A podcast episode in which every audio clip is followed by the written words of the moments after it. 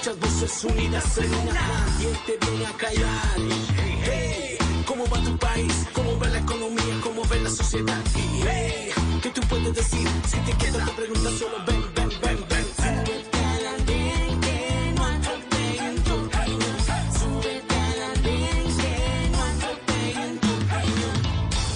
Hola a todos, bienvenidos. Ya estamos subidos en el andén de Blue Radio, como ustedes saben, para que no atropellen la opinión. Gracias por acompañarnos, por estar con nosotros, subidos en el andén en esta noche.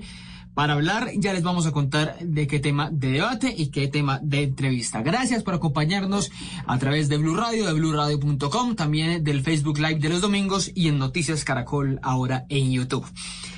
Una de las noticias grandes, gruesas, con las que nos sacudimos literalmente esta semana fue la noticia del carro bomba en la Brigada 30 de Cúcuta. Ese el lugar de la segunda división en la capital del norte de Santander, un carro bomba explotó, dejó 36 heridos, sin muertos por fortuna. Ese hecho llevó a que muchos llevaran a preguntarse qué está pasando con la seguridad en el país, por qué al ejército, bueno, a las fuerzas militares, a la fuerza pública, le vuelve a ocurrir un hecho similar al que ya había generado, a la acción terrorista que ya había generado el ELN en enero de 2019, cuando sí, lamentablemente murieron 22 cadetes.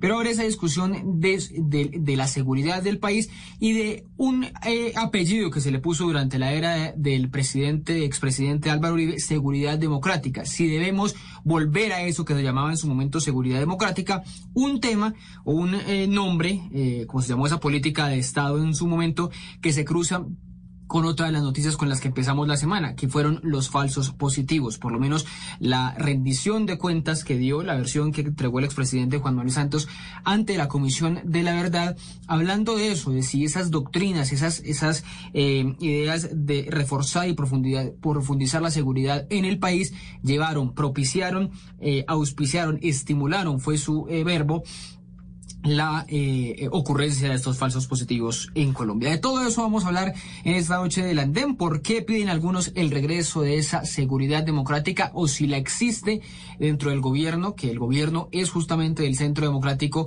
del partido del uribismo? ¿Por qué no está habiendo o no está existiendo esa seguridad como la conocíamos? Para eso ya están subidos en el andén, ustedes los están viendo, ya los van a escuchar. Sara Jaramillo desde Medellín, Cristian Romero y Julián Oscategui desde aquí, desde Bogotá.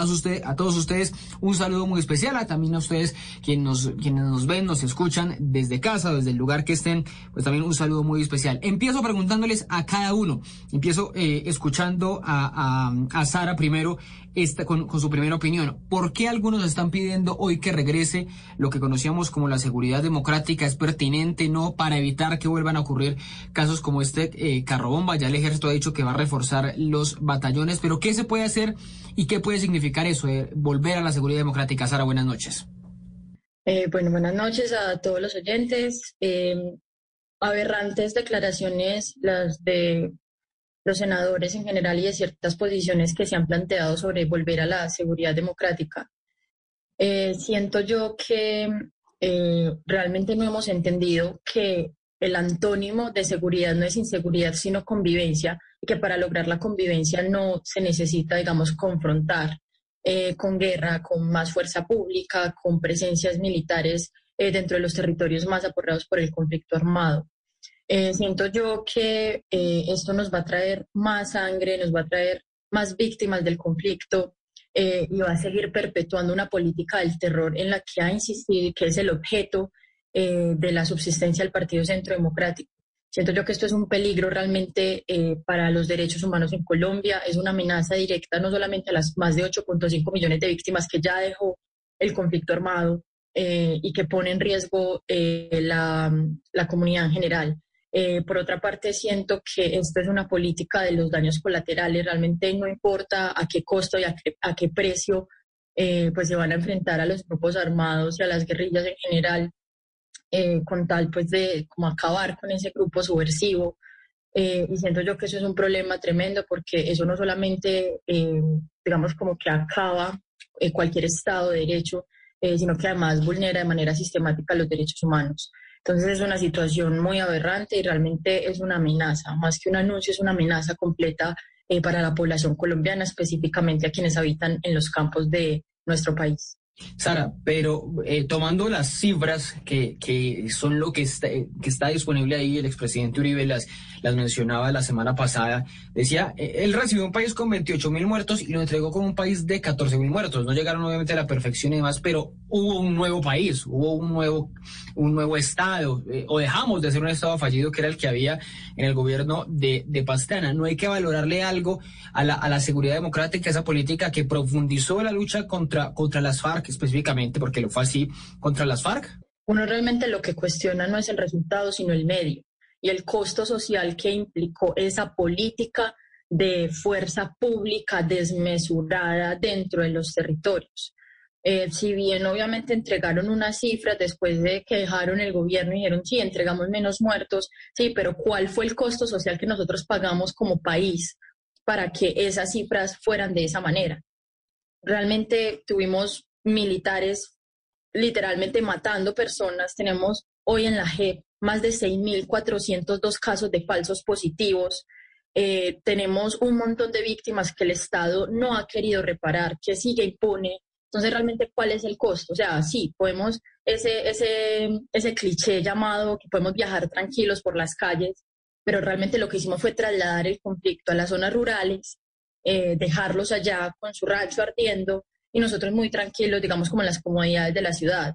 Entonces siento que realmente el costo social es completamente desmesurado, inhumano, aberrante y quien quiera volver a traer eso aquí está de verdad muy desconectado con las necesidades reales y sociales que tenemos como país. Le pregunto, le pregunto ahora a, Julián y empiezo con una, con una frase. Bueno, la frase no, se las mencioné completa, les dije que, que había habido senadores, es el trino del senador Enrique Cabrales que decía, duele la patria, cuánto extrañamos la seguridad democrática y hay la fotografía del carro bomba en, en, en Cúcuta empiezo preguntándole por ahí, ¿usted cree que eh, la extrañamos? Si se la extrañamos es porque no hay, hoy no existe una política de, seguridad democrática igual a la que había en el gobierno Uribe. Julián, buenas noches. Buenas noches, Ricardo. Primero que todo, pues extenderle un saludo cordial y respetuoso a usted, a los demás panelistas y a todos los oyentes que en este momento están conectados. Yo creo, Ricardo, que es totalmente natural que ante cualquier acto terrorista que es un acto verdaderamente ahí sí aberrante, como lo que vivimos en la Brigada, en la brigada 30 hace unos días, pues la ciudadanía empieza a exigir resultados y cero, cero tolerancia con el crimen y con el terrorismo.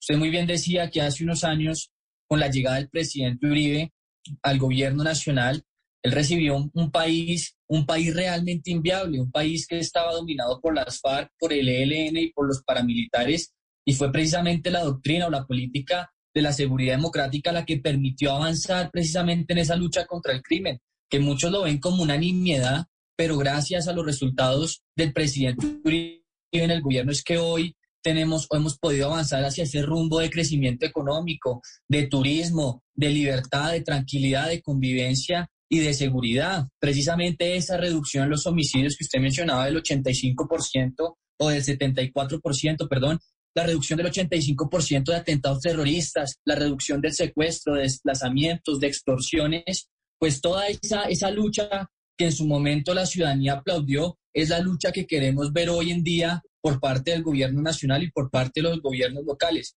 Entonces yo creo que ante esta situación, ante situaciones que de pronto ya no son comunes, pero que veíamos con mucho dolor en la década pasada, pues es no totalmente natural que la ciudadanía pida gritos cero tolerancia contra el crimen y mano fuerte y la aplicación de la ley frente a todos estos actos terroristas y criminales, no solo como el que hemos visto o como el que sufrimos hace unos días en la Brigada 30, sino con los diferentes actos criminales y terroristas que hemos visto a lo largo del último mes en el país. Ya decía algo, eh, eh, Sara, y, y, quiero trasladarle eso que decía Sara a una pregunta a usted. Eh, aquí no, no estamos bajo la, la, la, tragedia de que el fin termina justificando los medios. Llegamos a todo ese panorama que usted cuenta, que son las cifras que están palpables. No podemos decir que el país del 2010 sea el mismo del del 2002, pero en medio de todo hubo, hubo una, un deterioro de la institucionalidad, si se quiere, por la reelección. En medio de toda la seguridad democrática hubo unos casos de falsos positivos que no fueron aislados, como muchos quieren eh, hacer ver. Fue una política que de alguna manera eh, eh terminó permeando muchos lugares de muchos batallones del ejército. ¿El costo, como decía Sara, no fue muy grande, Julián? Ricardo, yo personalmente creo que uno no puede atribuirle situaciones lamentables como los falsos positivos a la política de seguridad del presidente Uribe.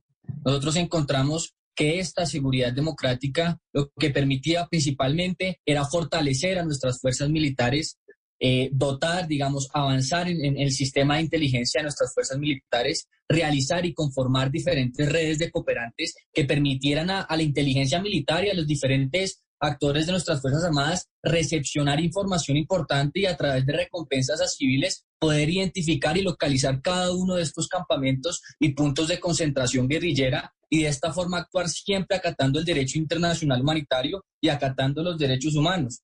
Los falsos positivos es una situación ajena a la política de, seguridad, es una situación que se presentó y que debemos reconocer, pero que el mismo presidente Uribe ha lamentado, ha rechazado y en diferentes ocasiones, no solo en su libro eh, no es una causa perdida o, un nombre similar y en diferentes espacios, incluso siendo presidente, lamentaba y rechazaba cada uno de estos puntos. Entonces yo sí creo que es una falacia afirmar y, y atribuir situaciones como la de los falsos positivos a la política de seguridad democrática, que es una política muy clara, que tiene unos puntos y unas causas muy claras que, que, que, si se aplicaran con firmeza hoy en día, seguramente podríamos hacer frente al terrorismo y a la criminalidad.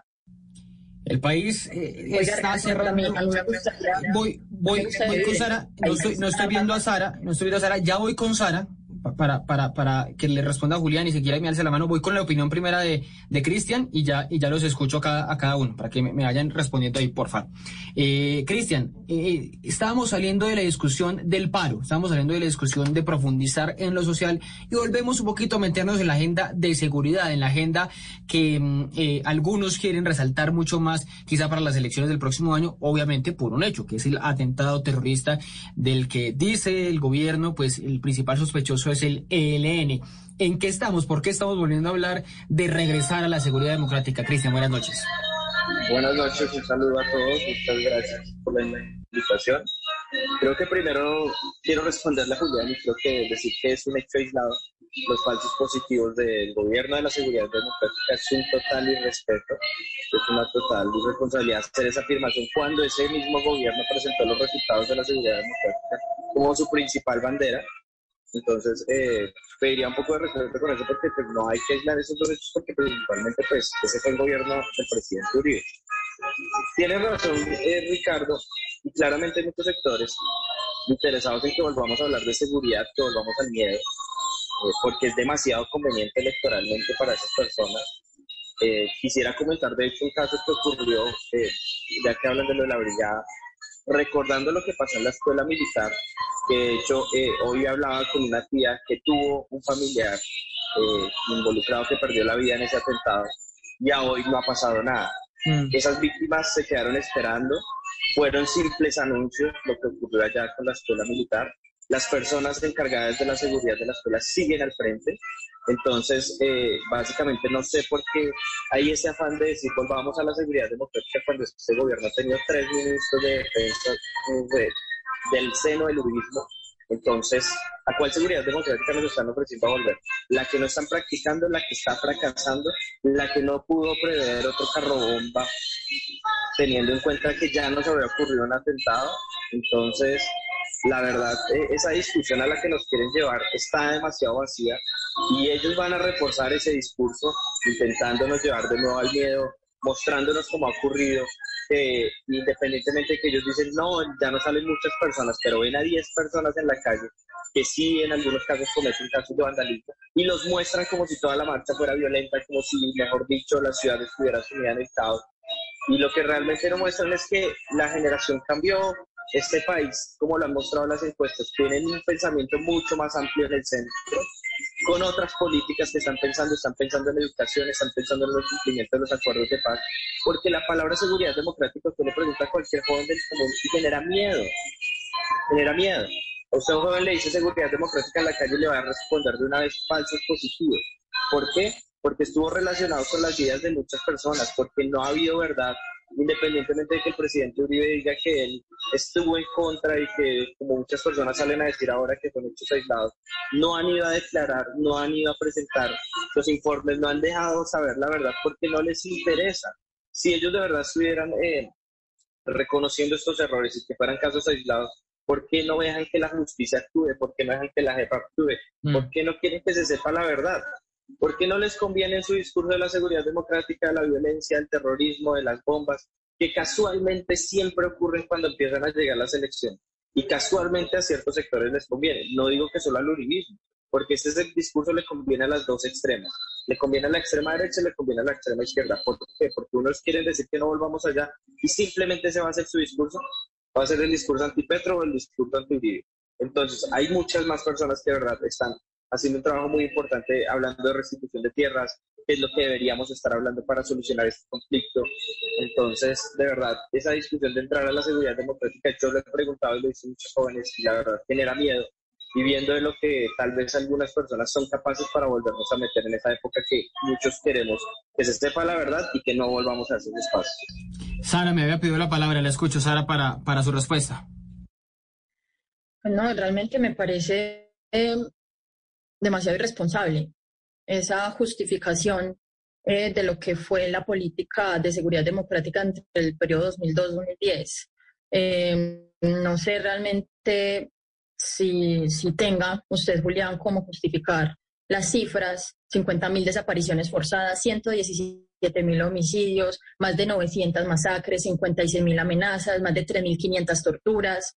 Y, y, estamos hablando de un periodo de tiempo realmente en que, o sea, la historia del país quedó marcada para siempre. Y realmente, si algo se encargó la seguridad democrática fue estar en contra no solamente de los derechos humanos, sino también eh, en contra de la sociedad en general. Entonces, no sé cómo tienen, digamos, argumentos para justificar esta, este genocidio, esta, esta crueldad humana que ocurrió y cómo es que la quieren traer de vuelta, eh, que como bien lo resaltaba Cristian, pues ni siquiera eh, están colaborando para temas de construcción de paz, de la implementación de los acuerdos, de la verdad, la reparación y la justicia para las víctimas, ¿cierto? Que fueron las que pagaron el precio más alto eh, con este lema pues, de la seguridad democrática. Además, también me parece que es importante resaltar que cuál guerra se supone que fue la que ganaron. ¿Cierto? Porque ustedes presentan unas cifras que son supremamente convincentes, pero si algo tenemos en el país es persistencia de las guerrillas, persistencia de actores armados y persistencia de una crisis social tremenda que no supieron resolver en 20 años. Entonces, realmente, ¿cuál es la efectividad de esa política más allá del costo social que nos eh, ha tocado cargar como país? Julián, eh, si quiere decir algo ahí, lo escucho. Gracias, Ricardo. Pues yo creo que fui sumamente claro en la anterior intervención. La política de seguridad democrática precisamente se basa en ese pilar democrático o ese pilar de cualquier democracia y es poder garantizarle a la ciudadanía un espacio tranquilo, poder garantizar la libertad, la propiedad privada, la tranquilidad a cualquier ciudadano. Si revisamos minuciosamente cuáles fueron el procedimiento del presidente Uribe o del gobierno de Uribe desde el 2002, encontramos que, esta política de seguridad lo que buscaba era la aplicación irrestricta de la ley, la preservación del orden público, el respeto de los derechos humanos, fortaleciendo las fuerzas militares y de policía en nuestro país. Ya les, ya les describí cada uno de esos pasos y algunos de los pilares de esta política, como la, la, formación o fortalecimiento de redes de cooperantes, el fortalecimiento y dotación de nuestras fuerzas militares, los avances y la ofensiva militar hacia cada uno de estos grupos terroristas. Cuando hice referencia a los falsos positivos, que es uno de los puntos que siempre salen a señalar cuando se habla de la seguridad democrática, yo de la seguridad democrática les planteaba que dentro del mismo gobierno del presidente Uribe se fueron tomando diferentes acciones para evitar cada una de este tipo de situaciones, pero por eso digo no son atribuibles a la, a la, seguridad democrática. Todo eso falta ahora, Julián.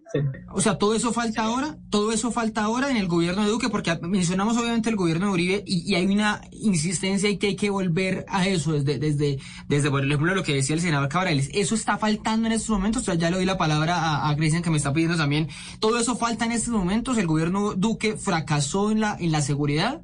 Yo no me atrevería a decir, Ricardo, que el gobierno Duque fracasó en materia de seguridad pero sí siento que hay una ausencia de autoridad en, la implementación de estrategias militares y estrategias de seguridad. Y un ejemplo muy claro es lo que está sucediendo o lo que sucedió hace unas semanas en la ciudad de Cali. lo que pedíamos muchos miembros del Centro Democrático y muchos miembros, muchos ciudadanos en el país, era firmeza por parte de la fuerza pública para hacer respetar la institucionalidad en Cali, para que evitáramos que todos estos vándalos y criminales siguieran acabando con la ciudad, para que no permitiéramos que personas armadas siguieran atacando a la fuerza pública y para que evitáramos que todo este estallido que se está viendo en la ciudad permeara sobre todo el territorio y sobre todo perdurara por más tiempo. Nosotros pedíamos autoridad, pedíamos presencia institucional, pedíamos presencia del ejército y de la policía en cada uno de los rincones del país para garantizar la seguridad de todos los ciudadanos, marchantes, no marchantes, participantes del paro, no participantes, pero había una necesidad de seguridad y de paz que no se estaba presentando y sobre todo una alteración al orden público. Y por eso solicitábamos y pedíamos comedidamente que, que, se activaran todos los protocolos y sobre todo que hubiera una respuesta contundente e impecable por parte de la policía y del ejército para hacer cumplir la ley. Yo siento que el, el, el, el presidente Duque fue un poco laxo y, y, tardó demasiado tiempo en aplicar todas estas medidas y por eso es que nosotros sabemos que el presidente Uribe no hubiera dudado ni un segundo en aplicarla y por eso se dice que se extraña la seguridad democrática, pero no a tal punto de decir que el presidente Duque ha fracasado en su estrategia de seguridad. Ya, bueno, esa es la aclaración, Cristian, que me había pedido la palabra. Bueno, Ricardo, yo creo que lo repito y, me parece gravísimo esto que, que dice Julián, pues porque básicamente nos dice que hay uribistas que pueden ser reconocidos en su propio gobierno uribista, con tres ministros uribistas que le respondían directamente y le responden directamente al el expresidente Uribe ya estando en el Senado y estando fuera de él, porque todos lo vimos. El presidente le ordenaba a los ministros de defensa, a los que han estado y al que está, para que tomara acciones y estos los hacían. Entonces está queriendo decir que tres ministros, un gobierno, no les alcanzaron para vendernos la seguridad democrática que están volviéndonos a ofrecer. Y claramente los ciudadanos ya no nos sentimos identificados y no estamos pidiendo ejército por montones en las ciudades, no estamos pidiendo que armen al ejército por todos lados. Precisamente la gente salió a la calle mamada de ver que no hay plata para la educación, pero había plata para unos aviones, hay plata para renovar el ejército el, helicóptero del presidente, hay plata para malgastarla en, esos visores de visión nocturna que no sirven para el ejército, sino servían simplemente para, para practicar alpinismo. O sea, un desgaste total que tanto que hablan que quieren a la fuerza pública, que mejor dicho que las estamos super renovando, que son las más fuertes, pero en realidad nunca atacan el problema. Lo vimos en Cali, llegó el ejército, llegó la policía y ¿qué pasaba? Ciudadanos armados con fusiles al lado de estas personas de manera que aún no explican y ellos mismos no salieron a rechazar. Entonces, ¿cuál es esa tal seguridad democrática y quién se siente seguro en la seguridad democrática? Pregúntele a la gente del común. La gente del común no quiere el ejército en las calles. La gente del común, las mamás. O sea, tener que ver mamás salir a hacer una primera línea para defender a sus hijos, para defenderlos de la fuerza pública. Es decir, no queremos ir allá, nosotros lo que queremos es un país que priorice la educación y las oportunidades para los jóvenes y para las generaciones que no lo tuvieron, precisamente porque se perdieron en la seguridad democrática y donde muchos de los oficiales retirados no ven esas recompensas de los que el ejército siempre les da. Cristian, yo sé que usted es un gran defensor de, del acuerdo de paz y aquí también entra, entra esa discusión, porque todo fue un proceso de la seguridad democrática, según Juan Manuel Santos, llevó a, que se sentaran a negociar, a sentarse a discutir, a, pactar la paz con las FARC, pero esa falta de implementación, esas fallas que pudo haber dejado el acuerdo, no, no justifican que vuelva o que se mantenga de alguna manera la seguridad democrática, porque existen disidencias, existen todavía muchos actores armados en el país, porque el narcotráfico está disparado y eso causa masacres en todo el, en todo el territorio. No es también que se necesita seguridad democrática o que persiste eh, quienes hablen y legitimen ese discurso porque el proceso falló. Ricardo, hay que dejar claro algo muy importante, independientemente de las personas que apoyamos el acuerdo de paz, no necesariamente somos santistas y no estamos queriendo decir que se vaya al ejército. Precisamente en el acuerdo de paz tenía que haber una ocupación del ejército en las zonas que precisamente los actores armados empezaban a, a dejar, pero que esto no ocurrió precisamente porque llegó un presidente que no le importó el acuerdo de paz y también por una parte de la responsabilidad del expresidente Santos que no culminó bien el proceso de paz. Eso también hay que decirlo. Acá no estamos defendiendo a Santos para acusar a Uribe. Acá estamos diciendo es, oiga, los actores armados se fueron de los territorios en su mayoría pero el ejército nunca llegó, nunca llegaron las oportunidades, nunca llegó la implementación del acuerdo. A hoy todavía estamos discutiendo lo de los territorios PD. Entonces, eh, defender el acuerdo de paz no significa que que queramos acabar con el ejército, al contrario, queremos ver al ejército cumpliendo su labor, pero no metido acá en las calles y en las casas asustando a la gente. Acá no hay ningún terrorista eh, ahorita acá en la séptima Bogotá, entonces no necesito acá tres tanquetas del ejército para inspirarme seguridad. Ya no está ocurriendo eso, son dos épocas totalmente distintas y debería tener otro enfoque, pero precisamente hay unos actores políticos que nos quieren devolver en el tiempo y llevarnos a una época que ya no estamos. Ya no están esas mismas personas ni esa generación. Sara, la escucho para preguntarle solo una cosa, si me quería decir algo más también, también eh, eh, eh, me, me, lo dice, pero solo quería preguntarle una cosa adicional, que, que hemos mutado en el conflicto, en el caos que está viviendo el país. Algunos dicen que es que ya estamos viviendo es un terrorismo urbano, como el atentado, como el vandalismo que se vio en las marchas, y que por eso hay que mantener la seguridad democrática como se conoce. ¿Es, es válida también esa posibilidad?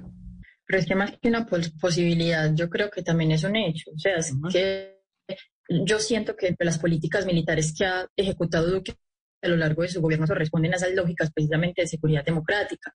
Y están así que hasta con ver el tratamiento que se le ha dado al paro nacional y ver la presencia y la dureza con el que el Estado llegó a atender, en vez de escuchar las necesidades de la gente, en vez de actuar y servirle a las personas, llegaron fue con fuerza pública en nombre de la seguridad democrática a generar espacios y lo único que hicieron fue reproducir víctimas. O sea, ¿usted cree que no, se ha ido la seguridad? Simplemente, con, Duque está la seguridad democrática, ¿cree usted? Sí, es que es eso, es, es una representación, simplemente que es tercerizada porque de algún modo este gobierno se ha encargado eh, de, ocupar, digamos, como una posición de liderazgo muy eh, disipada, por así decirlo. Realmente lo que están eh, queriendo es volver a esas figuras de, autoritarias y de poder y fascistas como las que representaba el uribismo con Uribe, y se quieren, digamos, como imponer ese liderazgo también a Duque, pues que claramente no lo tiene, pero que en la ejecución de sus políticas es lo mismo, porque es lo mismo, o sea, cómo Solamente miremos estos 40 días de paro, más de 40 días de paro en la calle y cuál ha sido la reacción del gobierno, más allá de militarizar, de firmar decretos inconstitucionales y de mandar al ESMAD a atentar contra la gente y contra la ciudadanía. Esas son las lógicas de la seguridad democrática. Estamos viviendo la seguridad democrática y no vamos a salir de ahí hasta que nosotros eh, no expresemos esa indignidad y esa inconformidad en las urnas porque eso es lo que representa el uribismo. El objeto del uribismo prácticamente es vivir del terror y del miedo y de crear enemigos eh, para tener, pues, enemigos para atacar. Entonces, eh, es muy complicado porque yo siento que esto es, por ejemplo, un, debate que, que, ni siquiera tendría un sentido de ser porque en seguridad democrática estamos y ha sido tan fallida que no nos ha permitido crecer como sociedad y responder a necesidades históricas en temas de educación, salud y oportunidades. Bueno, hablamos de esa discusión, creo que, que es la de, la de fondo. Si estamos en seguridad democrática, si hay que extrañarla porque no existe, porque el gobierno no la está implementando y eso lleva a que esté sucediendo lo que está sucediendo, por ejemplo, en las ciudades, con la seguridad ciudadana, inseguridad ciudadana, por decirlo así, pero también con el atentado. Me, voy despidiendo, no sé si Julián quería, quería agregar algo porque quiero eh, eh, despedirme con una pregunta que, que, que quiero hacer a todos eh, siempre por estos próximos meses y una reflexión sobre la campaña, pero no sé si Julián quería decir algo adicional. Sí, Ricardo, yo creo que aquí no se puede tampoco generalizar hacia el otro lado de la moneda y nosotros no podemos llegar a decir que es que todos los jóvenes, todos los jóvenes, todos los jóvenes que estaban en el paro representan a toda esta nueva generación de jóvenes o que todos sienten esa, e, ese odio y ese rechazo a la seguridad democrática cuando tanto que hablan de urnas y en las urnas se demostró el apoyo y el respaldo al presidente Duque y a las ideas del centro democrático. Yo creo que nosotros no podemos venir a decir ese tipo de, o, a llegar a ese tipo de premisas. Y efectivamente en las urnas es que se combate esta situación y en las urnas nos daremos cuenta cuál será el respaldo democrático a cada una de las ideas. Ahora, cuando revisamos este tema del paro, después de más de 3.000 bloqueos, después de, de ver que tenemos casi 1.300 policías heridos con arma de fuego, con arma blanca, con bombas incendiarias, nos damos cuenta que esto no fue un paro netamente pacífico y una pequeña porción violenta, sino por el contrario, sí se presentaron tomas armadas en diferentes partes de Colombia, como en Cali y en Bogotá, donde acribillaron a nuestra fuerza pública, donde tenemos policías muertos y heridos, y como les digo, hasta atacados con ácido hubo en Bogotá, y lo que se buscaba era que una respuesta contundente a cada una de esas personas, que efectivamente, como dice Sara, que ante el inconformismo social debe haber una respuesta de escucha proactiva por parte del gobierno. Aquellos que muestran su descontento deben ser escuchados por cada una de las entidades, pero aquellas personas que, que, financiadas por las disidencias de las FARC y el ELN, como lo demostró la investigación del Ministerio de Defensa, aquellas personas que vinieron a sembrar el caos debía atenderse con toda la fuerza de la ley y con toda nuestra fuerza pública. Yo creo que eso hace parte de la, de la seguridad democrática. Julián y, Sara y Cristian, deme cada uno una respuesta de 30 segundos para, para ir cerrando. ¿Debe ser un tema de campaña de seguridad en el 2022? ¿En qué lugar debe estar? ¿Prioridad, secundario? ¿La seguridad en qué lugar debe estar para, para el próximo año? Julián. Ricardo, la seguridad es, es, es, un pilar fundamental de cualquier democracia y sí creo que la persona que aspire a la presidencia y a cualquier acto o a, cualquier cargo de elección popular debe tener en su, en su plan de gobierno diferentes estrategias de seguridad que nos permitan a los ciudadanos, como pasó en el gobierno del presidente Uribe, recuperar la tranquilidad y poder avanzar y tener otras preocupaciones más allá del conflicto armado y poder pensar en crecer económicamente, en crear empresa, en, en, en generar turismo, en generar empleo, más allá de esas situación. Entonces sí creo que es una bandera fundamental y por lo menos personalmente espero que la persona que yo apoye, en dado caso, lo tenga dentro de su plan de gobierno de forma prioritaria. Sara, la escucho. ¿Prioridad, no prioridad? ¿En qué lugar debe estar la seguridad el próximo año? Em, la seguridad no debe ser una prioridad para el próximo gobierno. La prioridad deben ser las oportunidades la educación, la salud y todos los temas sociales, darle cumplimiento efectivo a la Constitución del 91 que ya tenemos en deuda hace muchos años. Creo que esa debe ser la bandera. Eh, insisto en esta premisa. El antónimo de seguridad no es inseguridad, es convivencia. Y creo que el próximo gobierno debe, debe apostarle a formas más reconciliadoras, más pedagógicas de convivir como colombianos, más allá de llegar con un fusil y armar a nuestro pueblo para que se combata entre sí. Siento yo que se debe llegar con políticas que respondan a las exigencias de los derechos humanos, que cumplan la Constitución del 91, que generen oportunidad para los colombianos y que además acabemos de raíz con esta política del terror, que lo único que ha eh, gestado de ella eh, son discursos de odio eh, que nos tienen hoy enfrentados. Entonces, sí, siento yo que esa debe ser la apuesta, formas más reconciliadas de convivir y coexistir entre nosotros. Bueno, y Cristian, para, para irme despidiendo, ¿en qué lugar debe estar la seguridad? ¿Cómo plantear la campaña el próximo año cuando muchos hablan de que hay que hablar de lo social, pero bueno, se cruza este tema del atentado y seguramente de la inseguridad ciudadana? Ricardo, no nos podemos mentir y la seguridad siempre va a ser un tema prioritario. Siempre, no, no, no, no podemos decir acá que un candidato puede llegar solo con temas sociales pero creo que la persona que llegue a la presidencia o, que empiece con esa campaña debe hablar de la reforma a la policía. Eso es importantísimo y no se puede aplazar más. Debe hablar de los cambios en las cúpulas militares porque ya nos dimos cuenta que volvieron una cúpula militar que puede respetar los derechos humanos y apoyar a, a las personas que eh, y respeta los derechos humanos y llega todo con Dios, ley, bala, plomo todas estas cosas. Entonces, sí debe llegar una persona que plantee unas reformas que está necesitando precisamente la seguridad nacional del país, para que no sigamos bajo esas políticas esas doctrinas que nos devuelven al pasado y a un conflicto armado que no es el mismo de antes, cambió totalmente en toda su configuración nacional. Pues Sara, a Julián, a Cristian, Sara en Medellín, Julián y Cristian aquí en Bogotá, un fuerte abrazo, muchas gracias por estar subidos en esta noche del andén. Los, nos volvemos a escuchar en una próxima ocasión, porque como les digo, cada vez que hablamos de cualquier tema, pues termina repercutiendo en la campaña. Hay que mirar en esa perspectiva de qué va a pasar en la campaña electoral del próximo, del próximo año. Sara, Julián, Cristian, un fuerte abrazo para todos ustedes y feliz noche. Gracias, Ricardo. Un abrazo, para, todos ustedes. A ustedes también muchas gracias por acompañarnos. Ya seguimos aquí en el andén para hablar de comida chatarra. Un fuerte abrazo. Gracias por estar con nosotros en el andén. Si ustedes los jóvenes no asumen la dirección de su propio país, nadie va a venir a salvárselo. Nadie. Nadie.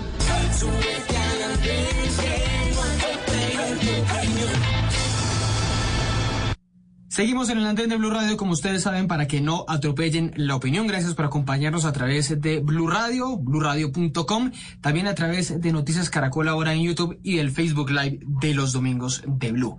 Durante toda esta semana, una de las grandes discusiones en el país fue sobre el proyecto 347, el proyecto de ley que pretende regular la comida chatarra, que pretende establecer por fin, a ver si es posible, los etiquetados frontales, los etiquetados grandes, para advertir sobre grasas, para advertir sobre alimentos altos en sodio y también alimentos altos en azúcares. Sobre todas esas posibilidades estaba discutiendo durante toda esta semana el Senado de la República. Y una de las grandes promotoras de esta idea, de esta posibilidad, es la directora de Red Papas, Carolina Piñeros, que se suma, que se sube esta noche al andén de Blue Radio. Doctora Carolina, bienvenida a Blue, bienvenida al andén, ¿cómo va todo? Pues muchísimas gracias, Ricardo. Gracias por esta invitación a ser parte, a subirme al andén con ustedes. Bueno, muchas gracias. ¿Cuál es el interés particular de los papás, del Congreso, de la sociedad en general, de la sociedad colombiana, por ponerle un etiquetado, por ponerle una advertencia a estos alimentos procesados, tanto alimentos como bebidas, hay que advertirlo, em, eh, que tengan altos índices de grasas, de comida, de, eh, de azúcares y también los que tengan altos índices de sodio. ¿Cuál es? Ese interés? Bueno, el interés radica en que Colombia desde hace ya bastantes años está dejando de ser un, país que tenga problemas de desnutrición exclusivamente. Hoy en día somos un país que especialmente su niñez y su adolescencia tienen problemas de malnutrición. ¿Eso qué quiere decir? Que convive la desnutrición con el sobrepeso y la obesidad. Y esto más que un problema estético es un problema de salud a futuro. Quiere decir esto, que nuestras niñas y niños van a tener seguramente más a edad más temprana que sus padres y mucho más temprana que sus abuelos, lo que se llaman las enfermedades no transmisibles, que las hemos oído últimamente mucho porque son las enfermedades precisamente que las han llamado las comorbilidades, por ejemplo, en, cuando las personas sufren de COVID, ¿no? que es tener eh, sobrepeso, obesidad, hipertensión, eh, eh, enfermedades coronarias y diabetes tipo 2. Estas son las que se llaman las enfermedades no transmisibles y las que seguramente hoy las niñas y niños van a adquirir más temprana porque adicionalmente son esta población las personas que más consumen estos productos comestibles y bebidas industrializadas eh, y, digamos, con, no, para nosotros más que alimentos, estos son comestibles y son bebidas industrializadas. Eso te ayuda a diferenciarlo de, de lo que son los alimentos naturales eh, y los alimentos reales que no tienen nada que ver, digamos, con esta, eh, con esta ley. Esta ley es solamente para estos productos que vienen empacados o envasados con largas fechas de vencimiento, eh, usualmente con muchos ingredientes, muchos de esos ingredientes que no podemos eh, pronunciar y con largas fechas de vencimiento. Es a estos productos en sus empaques que se les pondrían estos cuatro sellos que, por los que pretende, digamos, esta ley, que es que contiene edulcorantes, ah, exceso de azúcar, exceso de sodio o exceso de grasas saturadas. En eso, eh, digamos, radica la ley comida chatarra y es de interés primordialmente para padres y madres, precisamente por lo que decíamos ahora, que son precisamente las niñas, los niños y los adolescentes los grandes consumidores en Colombia de estos productos, pero también la población que está más creciendo en índices de malnutrición. Da, da usted en el punto, doctora Carolina, sobre el tema, bueno, de los papás, que justamente es el tema que usted mejor conoce. Y es que justamente hay un, hubo un mensaje que nos llegó aquí a Blue esta mañana de un señor que es Diego Martínez, que trabajó, creo que trabaja todavía en el, en el periódico El País, y decía, increíble que el senador engrasado por Red Papás no pudo decir en Blue Radio cuánto se reducen las enfermedades con la aprobación de la ley mal llamada de comida chatarra. Habla del senador Juan Luis Castro, que nos dio una entrevista en Blue Radio hace unas horas. Los progresistas queriendo reemplazar a los papás con leyes. Eso no es liberalismo ni libertad. Y acto seguido pone su caso particular. Dice, tengo hijos de 21 y 17, deportistas y sanos. Se levantaron con leche en polvo, escribe él comen a conciencia porque los educaron los papás, ponen en letras mayúsculas. Red Papás es una secta, dice él, que quiere que se quiere meter con la libertad de los niños, dedíquense a generar conciencia para que los papás eduquen a sus hijos, dice ese mensaje muy duro contra ustedes del señor Martínez. Pero le quiero preguntar particularmente que dice muchas cosas de las que si quiere podemos hablar, pero dice algo en particular que es que ustedes están queriendo meter en la libertad de la educación. Está esa discusión entre si el Estado debe meterse poniendo unas advertencias poniendo unos desincentivos para consumir estos productos y el Estado debe meterse de alguna manera en ese tema de la educación de los, de los padres a sus hijos. ¿Usted cree que es así? Pues, además, creo que este proyecto de ley no tiene nada que ver con la, con la educación y que el Estado se tenga que meter en una cosa o en otra, porque esto no solo tiene que ver con, con, información o con decirle a los papás o a alguien que haga o que no haga ninguna cosa. El problema específicamente con la comida, eh, con estos productos comestibles no saludables, es que no es tan fácil identificar cuando tienen excesos. En el, en el, en el ejemplo que pone el señor Martínez, por ejemplo, de, de la leche en polvo. Polvo, sí. Imagínese, por ejemplo, que hay una leche en polvo, hay unas discusiones enormes ahorita de una cosa sería una leche en polvo que fuera simplemente una leche que se deshidrata. Pero punto es que a veces se vende como leche en polvo y puede no ser leche en polvo, puede tener un exceso de azúcar, puede tener eh, otra cantidad de cosas que no tienen nada que ver con leche. Entonces, lo que aquí estamos hablando simplemente es que las personas tenemos derecho a la información aquí no estamos diciendo que nadie va a tomar las decisiones ni por las personas ni por nadie más. Lo que estamos pidiendo con el proyecto de ley comida chatarra es que los productos le adviertan de manera muy sencilla a las personas esa información. Seguramente el señor Martínez es una persona que tiene un acceso a un nivel educativo muy alto y eso está muy bien y que él pueda y se sienta tranquilo con la información que no necesita. Pero la gran mayoría de las personas en Colombia, por muchas razones, necesitamos eh, que digamos como que las normas, la, información sea clara, sea sencilla, esté disponible. Y eh, eso es un poco lo que ha encontrado también la Organización Mundial de la Salud. El etiquetado no es claro, el etiquetado confunde. Entonces, por eso es la necesidad de un etiquetado tal de advertencia, porque usualmente el exceso de azúcar, el exceso de sodio, el exceso de grasas saturadas se esconde detrás de una publicidad, se esconde detrás de vitaminas añadidas y una cantidad de cosas. Eso fue lo que nosotros encontramos cuando empezamos a trabajar este tema. Le voy a poner el ejemplo de dos productos. A ver, sí. los cereales de caja para desayuno. Se los iba a mencionar, que usted habla de vitaminas, que es justamente un ejemplo muy, muy claro, ¿no? Que dicen vitaminas. Claro, entonces, en los cereales de caja para desayuno, en el 2017, el estudio de la Universidad Javeriana eh, muestra que los cereales de caja que se venden en Bogotá el 97% son, tienen exceso de azúcar. Inclusive unos que tenían unos nombres muy, no sé, el, el musli, el special K, el fitness. El, entonces, ¿cómo así que eso tiene exceso de azúcar si se vende como otra cosa? O otro ejemplo, los jugos de caja. Los padres de familia hacen un gran esfuerzo por incluir un juguito de caja en, en la lonchera de las niñas y de los niños. Y resulta que tienen exceso de azúcar. Entonces simplemente es, nadie te va a decir... Y no mucha fruta. Y no mucha fruta, entre otras. Pero dice eh, con vitaminas. Entonces, lo que, lo que se les pide acá específicamente es que uno sepa los excesos y tome la, es decir, cada uno tomará la decisión que quiere tomar.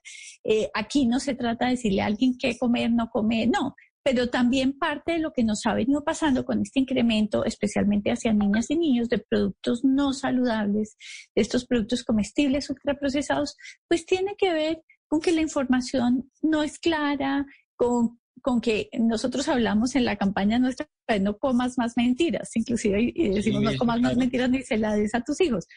No comas más mentiras es porque la publicidad nos engaña, porque hay mucha información que se oculta eh, entonces, un poco este sí es una solicitud a una información veraz. Yo creo que no tiene nada que ver y no sé cuál es la, la, confusión o eh, digamos que quieren meter en esto en que hay, hay, una prohibición. No, es simplemente información. La gente tendrá toda eh, la posibilidad. Hay un estudio que ya se hizo en Colombia si los productos tuvieran los, los octágonos. El 49% de los colombianos dijeron que tomarían una decisión de compra diferente.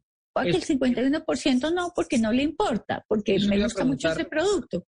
Entonces no pasa nada, simplemente, y, y, aquí quiero decirle también, y eso tiene que ver un poco lo que se busca con esta primera medida no es que uno pueda decir esto va a reducir el, la obesidad en un año en tal medida. No, lo primero que se busca con estas medidas es cambiar hábitos de consumo. Si, una, eh, si un proyecto de ley logra cambiar hábitos, es un éxito maravilloso. Eh, y lo que ha mostrado los octágonos en Chile, que es el país, digamos, que lleva más tiempo de haberlo implementado, digamos que ya la, la, la, al, 2019 ya se había implementado como en su totalidad. Eh, ya, digamos, inclusive eso fue desde el primer año, empezó a mostrar hábitos en, la, en, la, en los hábitos de compra de las personas. El otro cambio también que se dio que es interesante es las mismas industrias también cambiaron sus fórmulas y otro cambio que ocurrió que a mí me parece muy bonito y muy significativo es que las tiendas pequeñitas, las tiendas de barrio, que ya no vendían frutas ni verduras, empezaron a tener eh, pues como ofrecer bananos, manzana, mandarina, para cuando la gente quería comer algo que le quitara el hambre, que no tuviera sellos. Entonces, fíjate que inclusive ahí hay más libertad, hay más opciones. Y hay más opciones, sobre todo, eh, que antes de pronto se nos salieron, porque ya de pronto las, no sé, un banano dejó de ser algo sexy de, consumir porque nadie le hace publicidad al banano y a la mandarina. Entonces, puede, ser, fíjate que, que, fue algo muy interesante eh, eh, lo que pasó y, pues yo creo que no, no tiene nada que ver con que el Estado diga o no diga, es más bien que, que, que estos, estas grandes industrias asuman una responsabilidad con los consumidores. Doctora Carolina, usted habla de los octágonos, que son esos avisos que justamente irían en, en la parte frontal de los, de los empaques, pero le quiero preguntar, ¿Qué diferencia hay o por qué es mejor eh, esos octágonos que los círculos que había eh, propuesto la resolución del Ministerio de Salud el año pasado, concertado con la ANDI?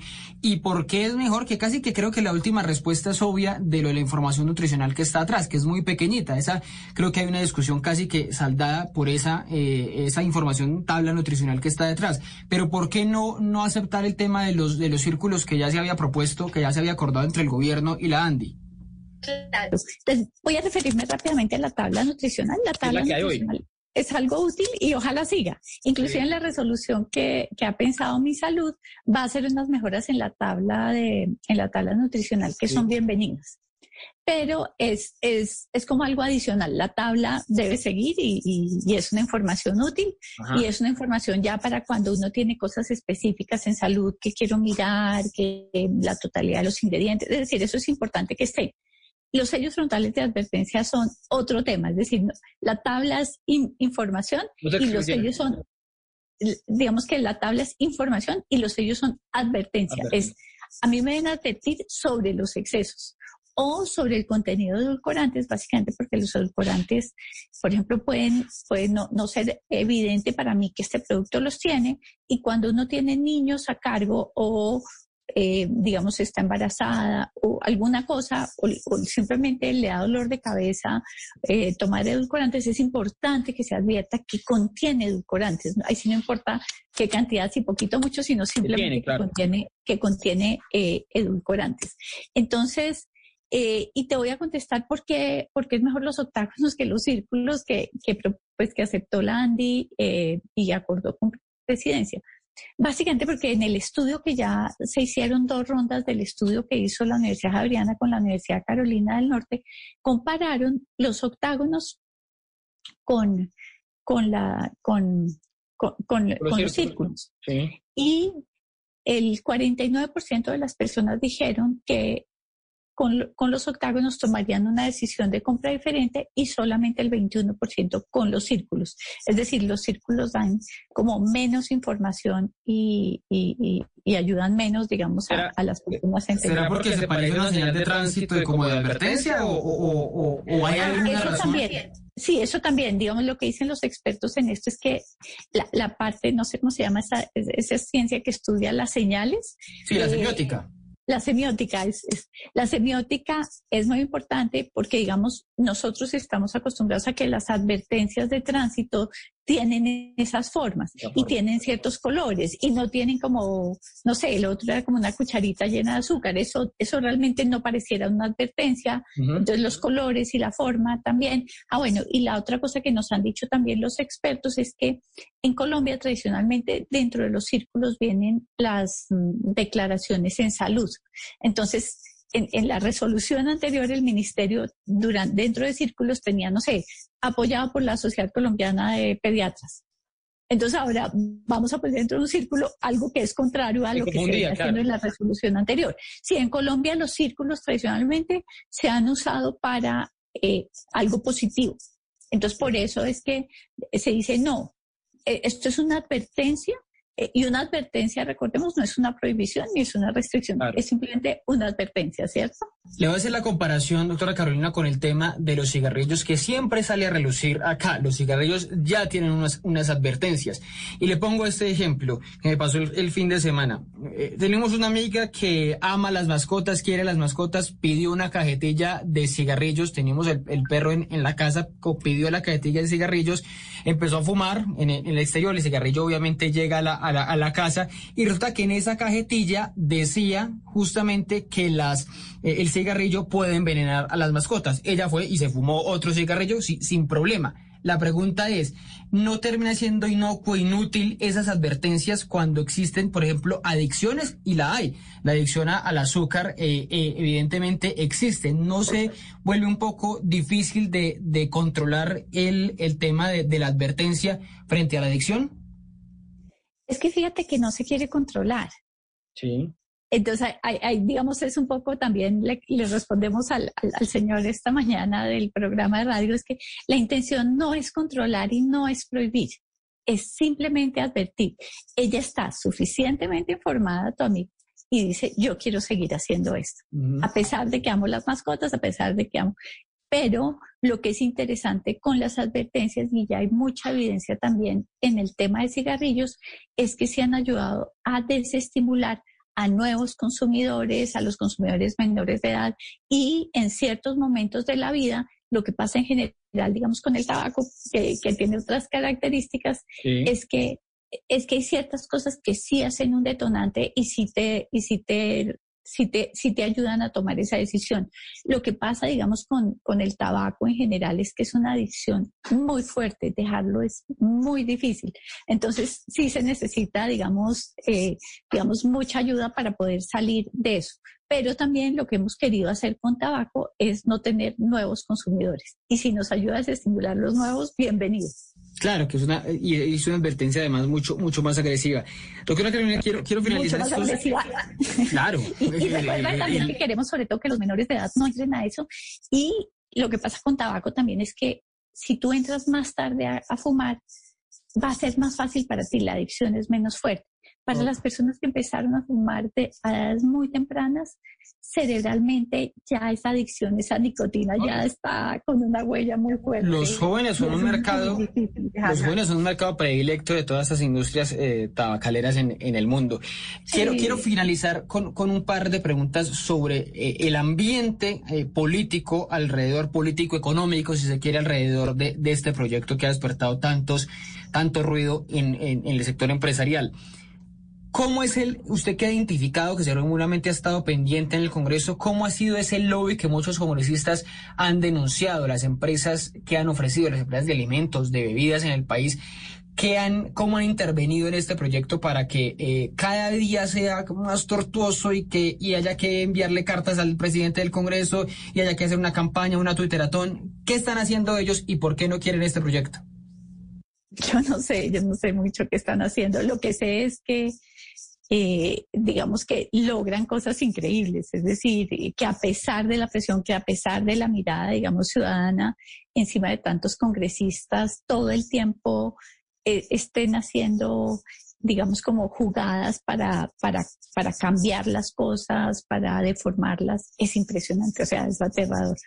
Yo no sé exactamente qué hacen, las denuncias hablan un poco de eso, de, ofertas, de prebendas, de cosas, pero yo sí creo que lo que, lo que uno percibe, digamos, desde este lado, es que hay personas congresistas a los cuales pareciera que la evidencia no les interesa, no les convence, eh, siguen usando es como, como acciones un poco digamos, no transparentes, a, cambiar las cosas, no, no de manera, digamos, em, digamos, ¿por qué estás diciendo esto? ¿Basado en qué? ¿Quién dice esto? ¿Cómo lo dice? No, simplemente ellos lo, lo, lo que van haciendo es es, cambiando las cosas. Lo que uno alcanza a ver también es que sí son aquellos que tienen compromisos desde, desde sus partidos políticos, porque sus partidos recibieron recursos para sus campañas o porque ellos mismos recibieron recursos por sus campañas o porque han trabajado, digamos, muy cerca del,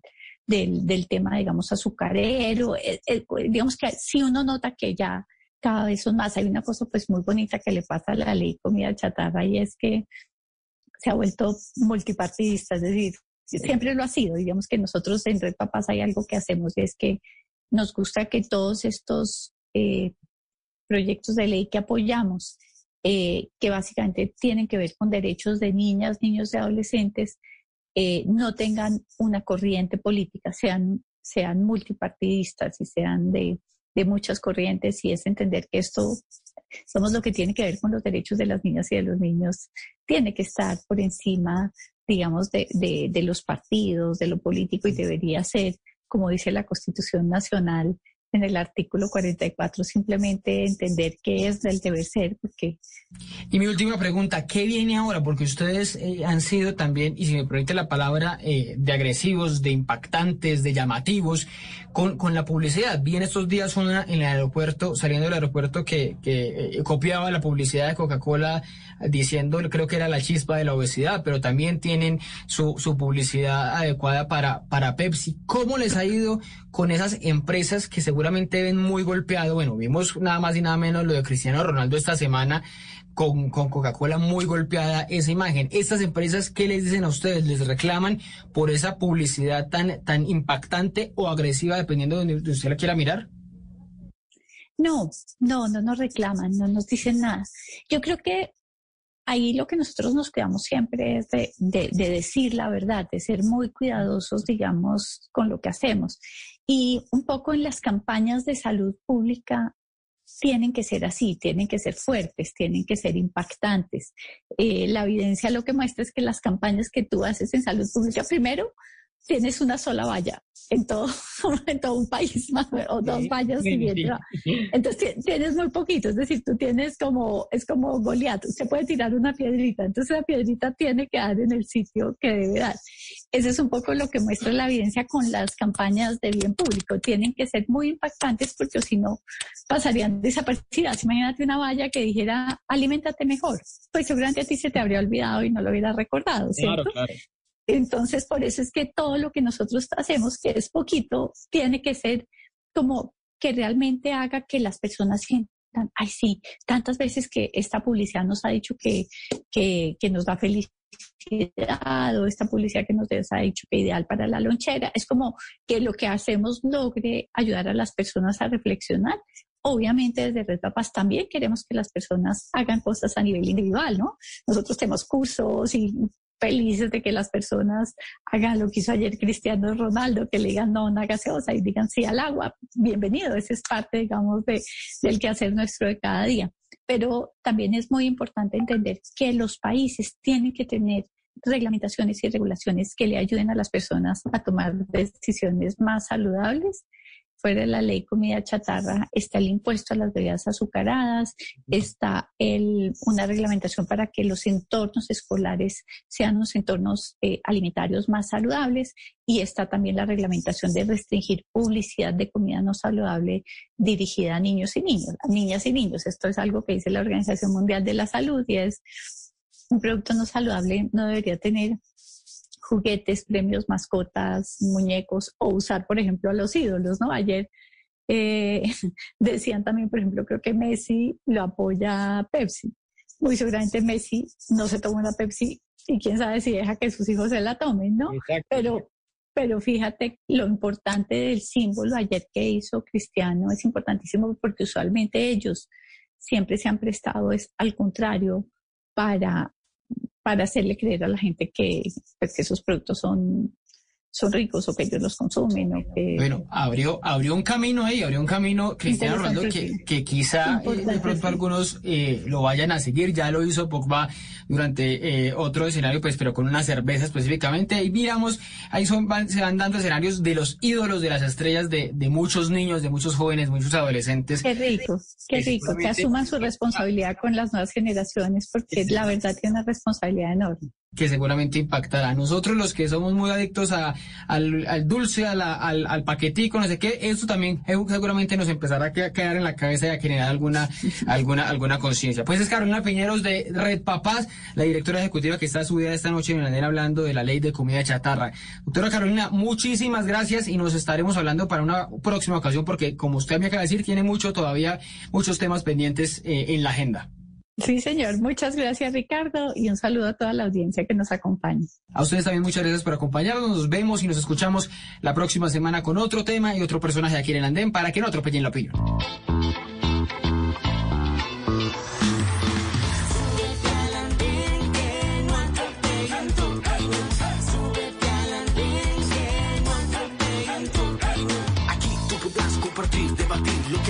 Que a mí nos pueda interesar.